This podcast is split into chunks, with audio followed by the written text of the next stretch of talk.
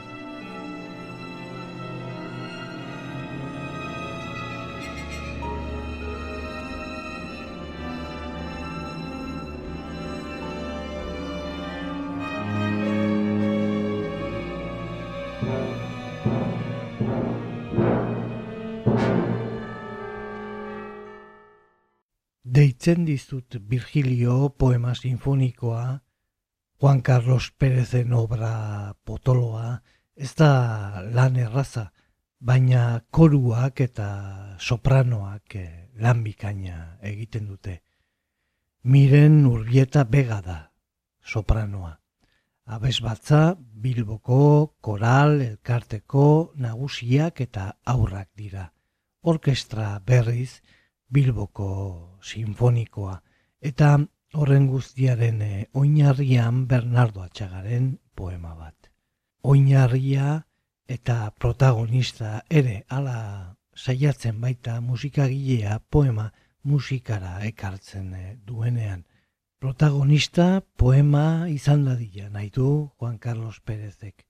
Eta musika atzealde baten e, gainean eratu dadila atzean edo ondo musikal eh, horretan sopranoak bederatzi estrofak aletuz doa koruaren eh, erantzunen eh, artean. Poema sinfonikoetan erabili oiden tonuan. Hirugarren estrofa ekarriko dugu orain. Harritu egingo zinateke ona etorrita, zuk eta nik ezagututako bizitzeko era, hainbeste urte, hainbeste mende etengabean irun eta josi zituena, ezkutatu eginda betiko, ariak, oiala, etziren suertatu armiarmek belar zirien artean edatutakoak baino tinkoago. Kansasen egon nintzen, Texasen, ez nuen hartzain bakarti bat ikusi.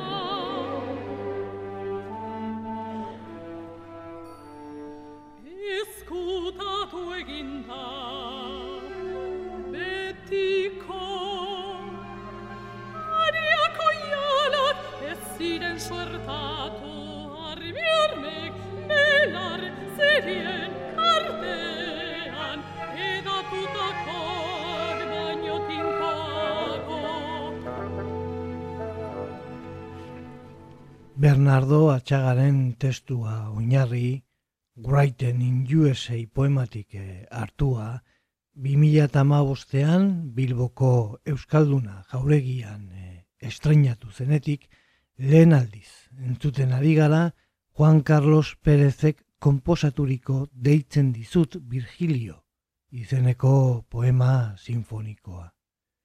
Deitzen dizut Virgilio obra, soprano, koru, ahotxe mistoko koru, aur koru eta orkestrarako idatzirik eh, dago.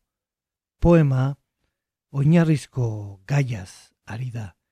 Muineraino ailegatzen da eta gizakiaren benetako eta betiko gaiei begiratzen die.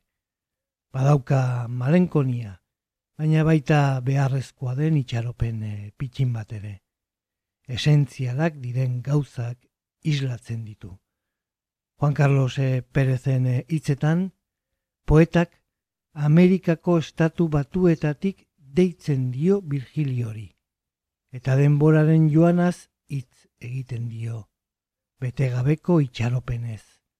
García Lorcaz. Bakardadeaz. Beldurraz letra larriz.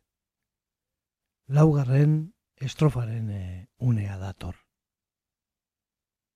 San Diegon egon nintzen denberren elkon Han ere ez dituzte izarrak zaintzen, erein aroa hobeki ulertu eta bere ganatzeko.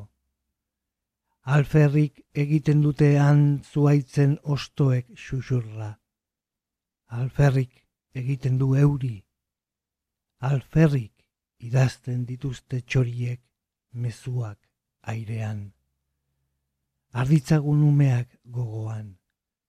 Ez dituzu kurkuluxetan edo txingotan jostatzen ikusiko, edo bizkarretik elkar hartuta bidean. Bizimodu hau beste da, agian hobe.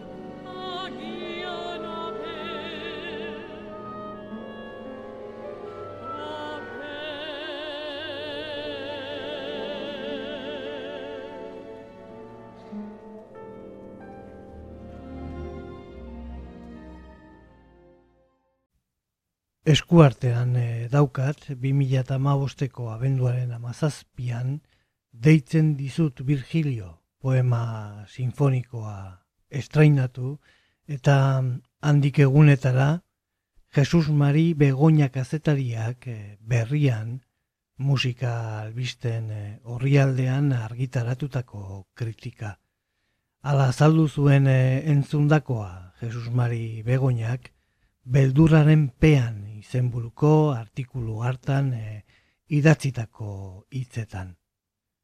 Bernardo Atxagaren testuak ditu oinarri, uraiten injuesei poematik hartuak hain justu, Juan Carlos Pérezek komposaturiko deitzen dizut Virgilio izeneko poema sinfonikoak. Dagoeneko, urteak igaro dira kompositorearen garapenean, lauteiatu abesti ospetsutik, gaurko lan klasiko eta ez harmonikora jotzeko. Eta azaleko impresioaren ostean, aitortu beharra dago ondo ezagutzen dituela orkestraren lanabesak, atxagak testuan egiten duen itxaropen gabeko interpelazioa adierazteko. Bai, Virgilio imperio baten poetari egiten diona, beldurari edo poetek duten ezinari gizartea lurtar paradisura eramateko bi mila urte igaro ondoren.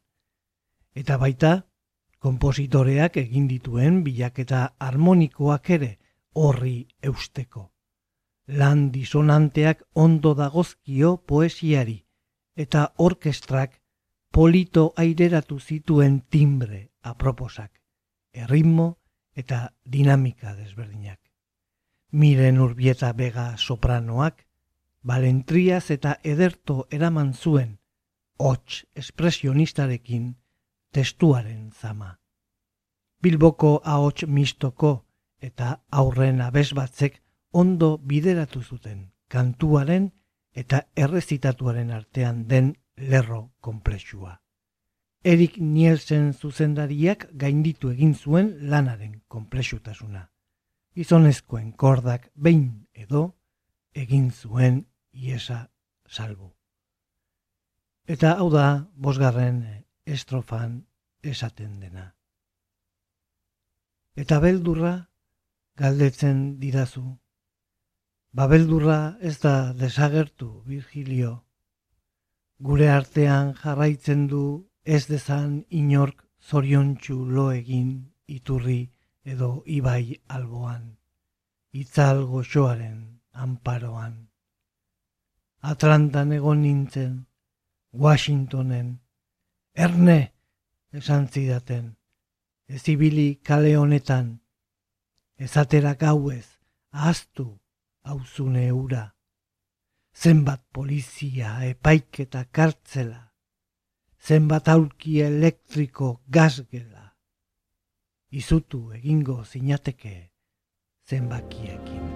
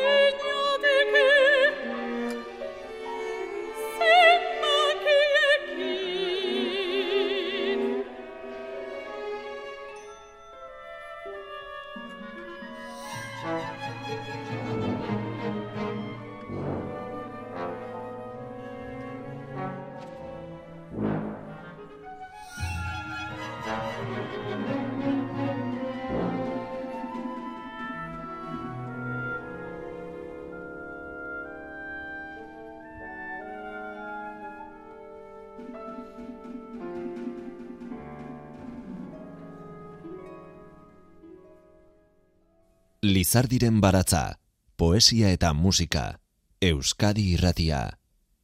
Pamiela argitaletxeak, Bernardo Atxagaren lau aldiz elur, narrazioa eta Writing in USA, poema banatu zituen doan, liburuska batean eh, bilduta 2000 eta lauan. Bernardo Atxagarekin eh, aspalditik ari da lanean Juan Carlos eh, Pérez, bere hasieretatik eh, esan eh, dezakegu mila bederatzi ireun eta laroi garren urte aldean atxaga Bartzelonan zegoela flaneri eta bere astakilloak izeneko ikusentzunezkoa elkarrekin egiten ari ziren eh, garaitik eh, hain zuzen ere. Beraz, bimilako amarkadatik zuen eh, Juan Carlos Pérezek poema horri musika jartzeko gogoa. Urte batzuk eh, lehenago, atxagak eta Juan Carlos Pérezek eh, emanaldi batzuk egin zituzten lehenengoak errezitatzen eta bigarrenak pianoa eta gitarrarekin kantatzen. Eta emanaldi horietan paradisua zen gai nagusia paradisuko kantak izeneko kantuen e, ziklo bat idaztea otu zitzaion e, perezi. Piano eta ahotsentzako paradisuari buruzko kantuak. Eta guraiten in USA poema hau ere oso egokia iruditzen zitzaion e, horretarako. Badago antzeko aleginik Rafael Castrok arestiren e, poemetan e, oinarriturik musika klasikoa egin e, zuenean. Juan Carlos Perezen asmoa ere piano eta ahotsentzako kantuak egitea zen. Eta ala hasi eta lau kantu egin zituen. Baina poema horrek eskatzen zion forma handiko forma zen. Bederatzi estrofa dauzka poemak eta denbora luzea eta espazio zabalak eh, eskatzen ditu. Horregatik, orkestra eta koruen e, presentzia. Miren urbieta bega sopranoak, Juan Carlos Pérezen deitzen dizut Virgilio obraren mundu mailako estreinaldia interpretatuko zuen. Obra bizatitan estreinatu zen, ahotxerako eta pianorako laua besti, 2000 eta amabosteko abenduaren eh, amalauan Bilboko Orkestra Sinfonikoak antolatutako ganberako zikloaren e, barruan e, interpretatu zirenak. Eta poema sinfoniko bat abenduaren amazazpian eta emesortzian Bilboko Orkestra Sinfonikoaren kontzertuen e, denboraldiaren barruan Bilboko koru elkarteak, Bilboko koru elkarteko aurrena bezbatzak, Bilboko Orkestra Sinfonikoak eta miren urbieta bega sopranoak interpretatua, Erik Nielsen zuzendari. Gaur, Juan Carlos Pérezek idatzi zuen olerki sinfonikoa daukagu, eta hartatik segidan seigarren estrofa. Alabaman egon nintzen, Virginian, Bermontera ere iritsi nintzen, eden lakura, García Lorkaren arrastoan, Garzia Lorkak antxe egin zuelako negar bere maitasun goibelengatik eta eriotza bere bila zebilelako.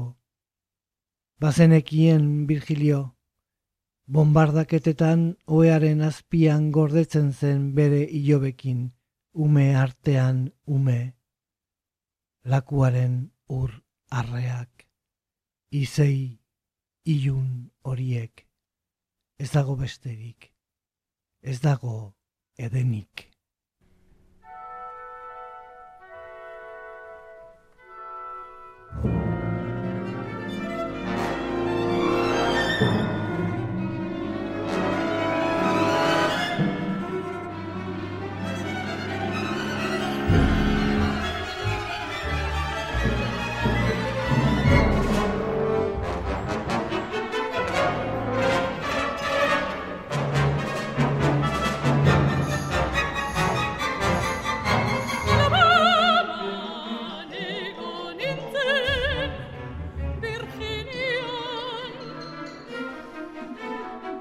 Mattina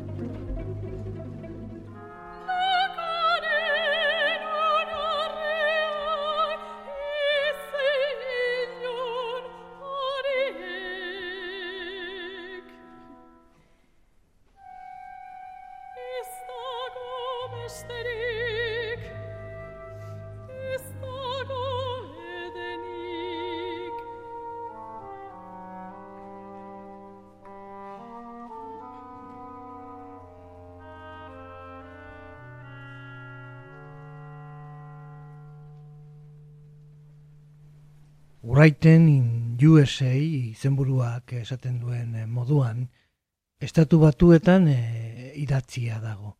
Atxagak ipar e, Ameriketan egin zuen egonaldian, han idatzi zuen poema ederrau, bederatzi estrofatan banatua. Juan Carlos Pérezek deitzen dizut Virgilio izenburua, jarri zion bere olerki sinfonikoari. Deitzen dizut Virgilio, poemaren eh, hasiera delako hori. Pianoa eta ahotsa baino zerbait gehiago beharko zituela, pentsatu zuen eh, Juan Carlos Pérezek musikara ekartzeko. Ahotxe bat eskatzen zion, kasu honetan soprano batena, miren urbieta begarena. Arke defendatu beharko baitzuen poema. Eta ahotsaren ondoan osagarri orkestra. Eta horri guztiari gehituta, ahots nagusiari behin eta berriz erantzuten dion korua. Tragedia grekoetan eman oizen e, erantzunen e, antzera. Zazpigarren e, estrofak paperean e, onako hau dio. Hau Amerika da, egiten dute oiu, munduko naziorik onena da. Baina beldurrez bizi dira, Virgilio. Onaino iritsiko bazina inoiz oeazpian gordeta aurkituko zenituzke. Negarrez lakuen ertzetan, izeiak besarkatuz ez erortzearen. Ala nola García Lorca, ala nola ni neu. Ez bain naiz ni ere oitu,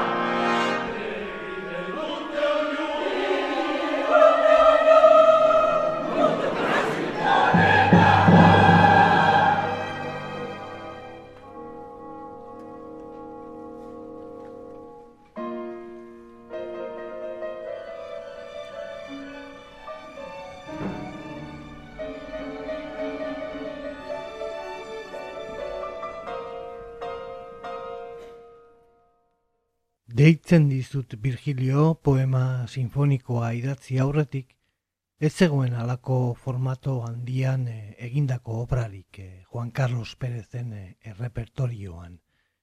Maila sinfonikoan estrainatu zuen bere bizkaieraz lana 2007an. Ondoren, Itoiz Suite divertimentua etorri zen. Itoitzen musika orkestra sinfonikora pasatuz lan eh, itzel eh, horrekin. Baina deitzen dizut Virgilio hau bezalako lan potolorik eh, inoiz ez. Horrez gain, atxagaren lu eta le antzeslanean ere egin zuen lanketa bat 2006an eta 2017ko urtarrilean saturraran opera idazten eh, hasi zen 2008an amaitu zuen eh, istorioa. Egin duen lehen opera, Kirmen eh, Uribek eh, ondutako libretoarekin.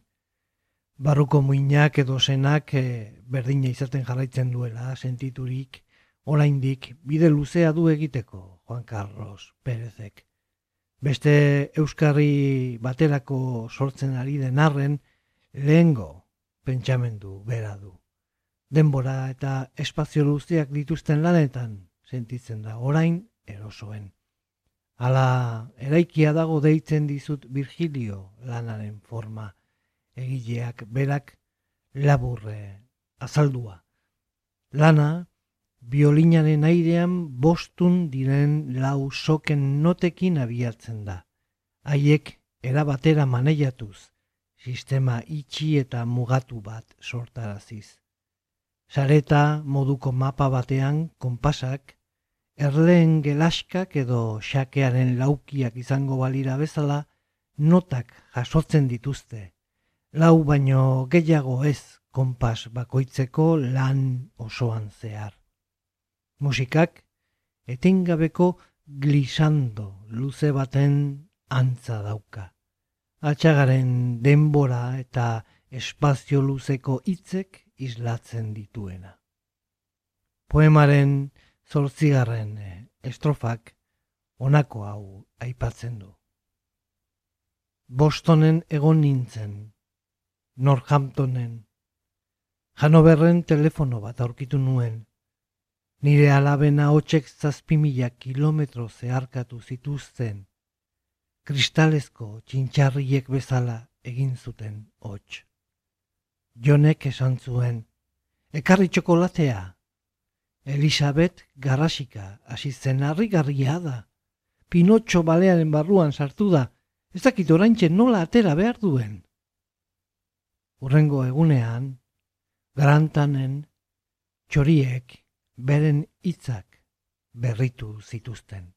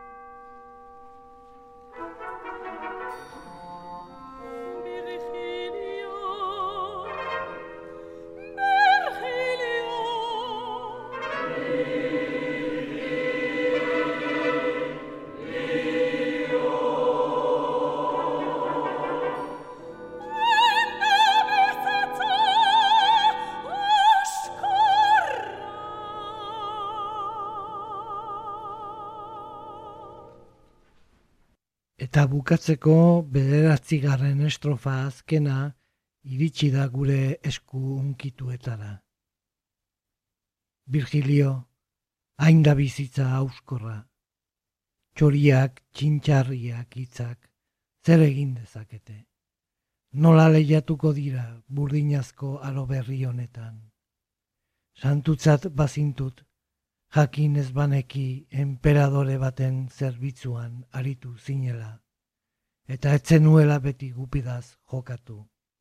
Otoi egingo nizuke laguntza eske. Egia diozu gainera, nahiko da, nahiko izan behartzait zure bertsoen estia.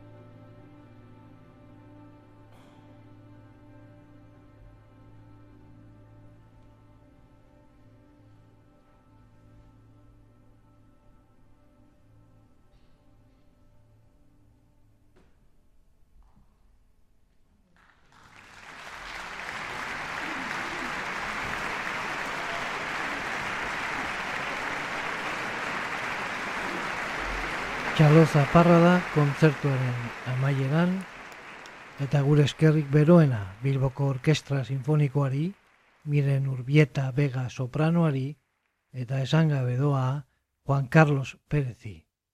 Deitzen dizute Virgilio poema sinfonikoa Euskadi irratian primizian emateko errestasunagatik, ilusioagatik eta laguntzagatik. Zuri ere entzule, gustoko izan duzulakoan, zure harretagatik eskerrak eman ezagurtzen zaitut, datorren astera arte. Agur. Lizardiren baratza Euskadi irratian. Jose Luis Padrón.